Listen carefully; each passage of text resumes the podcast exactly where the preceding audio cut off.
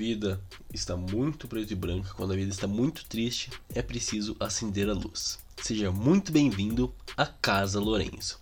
Tô zoando, tô zoando. Meu nome é Lourenço Bononi, seja muito bem-vindo ao Vozes da Torcida, porque aqui não é Casa Kalimann, aqui é Vozes da Torcida para falar de esporte. E já vamos direto para os resultados, porque na Libertadores o Internacional venceu a primeira nesse ano contra o Deportivo Tátira da Venezuela. No último dia 27 de abril, foi 4 a 0 para o Internacional. E nesse final de semana já tem semifinal do Gauchão, o Juventude, que no domingo, dia 2 de maio, vai receber o Internacional lá no Alfredo Jaconi às 4 horas da tarde. Também em Caxias do Sul e também no domingo, o Grêmio vai enfrentar o Caxias no estádio Centenário às 7 horas da noite.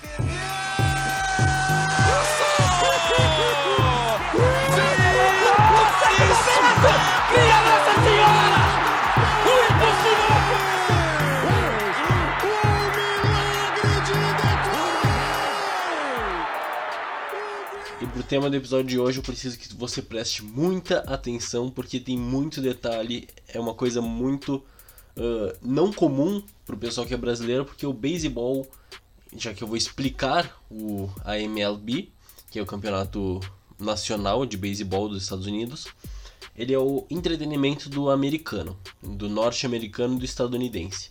Então pra gente vai ser muito é muito estranho muitas das coisas que eu vou trazer aqui.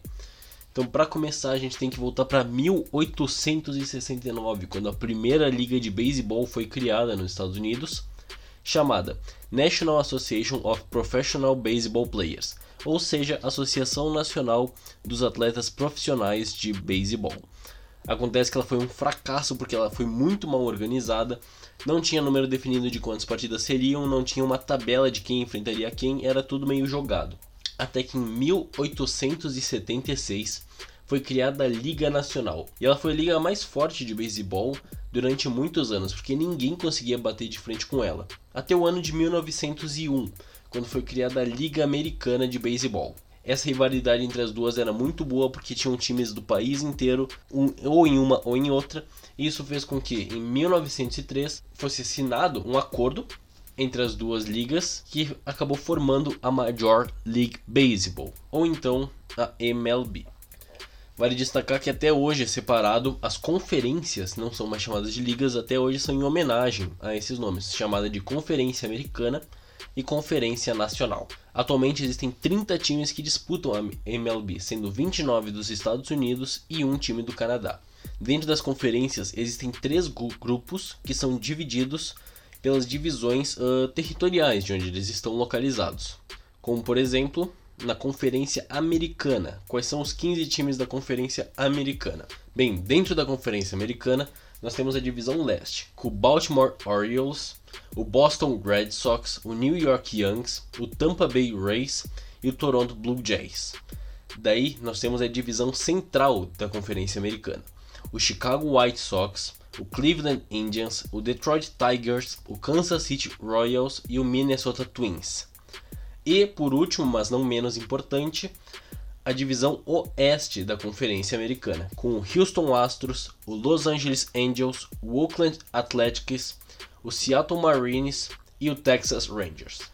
Então, na Conferência Nacional, nós temos na divisão leste o Atlanta Braves, o Miami Marlins, o New York Mets, o Philadelphia Phillies e o Washington Nationals. Também temos na divisão central o Chicago Cubs, o Cincinnati Reds, o Milwaukee Brewers, o Pittsburgh Pirates e o Santa Louis Cardinals. E no oeste, nessa divisão nacional, nós temos Arizona Diamondbacks, Colorado Rockies, Los Angeles Dodgers, San Diego Padres e San Francisco Giants. E como funcionam esses jogos, como eles são divididos, quem joga quantas vezes? Então, essa é a parte interessante. Ao total, a fase regular são 162 partidas por time, sendo, sendo que são 19 contra cada time de dentro da sua divisão. Vou dar um exemplo aqui. O San Diego Padres, ele é da divisão oeste da Conferência Nacional, certo? Então ele vai enfrentar 19 vezes o Arizona Diamondbacks, o Colorado Rockies 19 vezes, o Los Angeles Dodgers 19 vezes e o San Francisco Giants 19 vezes. Os outros 86 jogos, eles são divididos entre as partidas dentro da conferência dele, por exemplo, o Padres vai enfrentar os times da Conferência Nacional, como o Atlanta Braves, que é da divisão leste, mas da Conferência Nacional, ou o Miami Marlins, que é a mesma situação, o New York Mets, mesma situação, e da divisão central também. E para enfrentar da outra conferência, eles podem se enfrentar? Sim, mas para evitar muito desgaste em viagens e ter mais jogos, eles só se enfrentam contra os times de uma única divisão. Por exemplo, o San Diego Padres ele vai enfrentar o Houston Astros na divisão oeste da Conferência Americana, que não é a mesma conferência que ele. Ele não vai enfrentar nenhum time de outra divisão dessa conferência. Ele vai enfrentar só o Astros, só o Angels, só o Athletics, só o Marines e só o Rangers.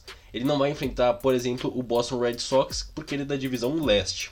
E como eu disse, isso é feito para evitar tantas viagens durante esses 162 jogos. Qual é a única vez que ele vai enfrentar um time de outra, de outra conferência que não é da mesma divisão é quando eles forem da mesma cidade ou da mesma região. Por exemplo, Los Angeles Dodgers pode enfrentar os times uh, da divisão leste da Conferência Americana, mas ele pode enfrentar também o Los Angeles Angels, que é da oeste da Americana, porque daí é da mesma região, também feito para evitar viagens. Essa parte é um pouco confusa porque é muito jogo, mas basicamente enfrenta maior 76 jogos dentro da sua divisão e 86 jogos dentro da sua conferência e uma divisão da outra conferência, além do seu time que é vizinho de região. E como que funcionam os playoffs, então, que essa é a parte interessante, essa é a parte que o beisebol pega fogo, porque o beisebol, querendo ou não, é um dos mais competitivos esportes atualmente. Porque uma curiosidade é que há muito tempo o campeão de uma temporada não foi campeão da temporada seguinte. Talvez, acredito eu, isso é um número que eu tô falando por fora, eu admito que eu não pesquisei essa parte, mas eu acho que somente no hockey existe tanta mudança de campeões. Então, para quem acha que o beisebol é é um esporte que é muito. Ele é muito. Uh, sempre o mesmo que ganha, tá totalmente errado. Mas vamos nessa: playoffs. Como são três divisões, divididas em duas conferências, o líder de cada divisão avança direto para a semifinal de conferência. E com isso sobram outras quatro vagas, duas por conferência.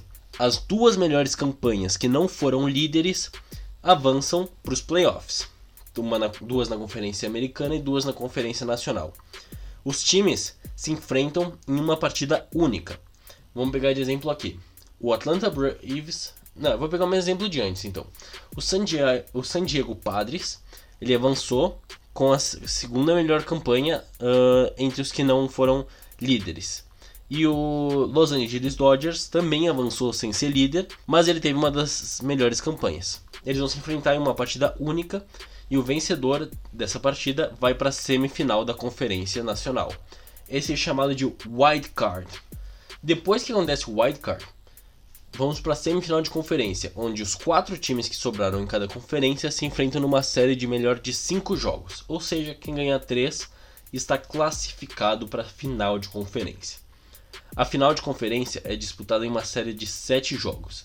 E agora que é quando o filho chora e a mãe não vê, porque é a World Series, a final da MLB. Ela é disputada em uma série de sete jogos entre o campeão da Liga Americana, ou da Conferência Americana, e o campeão da Liga Nacional ou Conferência Nacional, como preferir. É uma série de sete jogos que quem tiver a melhor campanha vai ter direito a mando em quatro jogos, e o primeiro que ganhar as quatro partidas é o campeão da MLB. E quem são os maiores vencedores dessa competição, desse World Series, e alguns é bem possível que você use até na sua roupa entre os times, porque eles são muito famosos como marca. Por exemplo, sabe aquele aquele símbolo de LA, que é um L dele faz a entrada do A? Então, cara, isso aí é o símbolo do Los Angeles Dodgers, cara. Então tem muita coisa do beisebol que é usado de marca de roupa aqui no Brasil. Então talvez você conheça os times, só não sabe. Mas vamos então para os campeões. O maior campeão é o New York Yankees. Eles têm 27 títulos disputados em 40 finais. A última vez que o time foi campeão foi em 2009. O segundo lugar fica com o St. Louis Cardinals. Eles têm 11 títulos em 19 finais.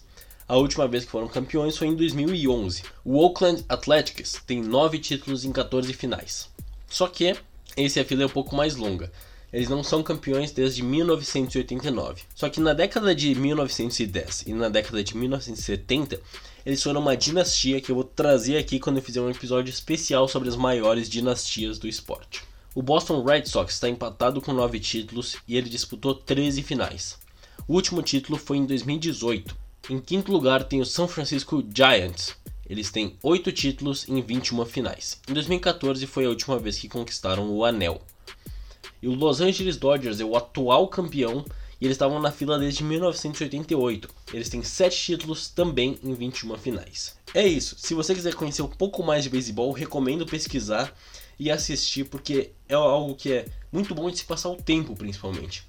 Não é um esporte que tu fica nervoso, fica ansioso assistindo, mas ele é muito bom para se passar o tempo, para se para se divertir mesmo. É uma coisa que eu gosto muito para me divertir e para passar o tempo. Tô viciado em beisebol para falar a verdade. Mas é isso, muito obrigado por ouvir até aqui. Espero que você tenha entendido a MLB. Se eu não fui claro, pode pesquisar, porque é muitos detalhes é, uh, nessa questão de organização da competição. E é isso, nos vemos semana que vem. Tchau! Cielo, vamos, Cielo, vamos, Cielo, vamos, Cielo, vamos, Cielo.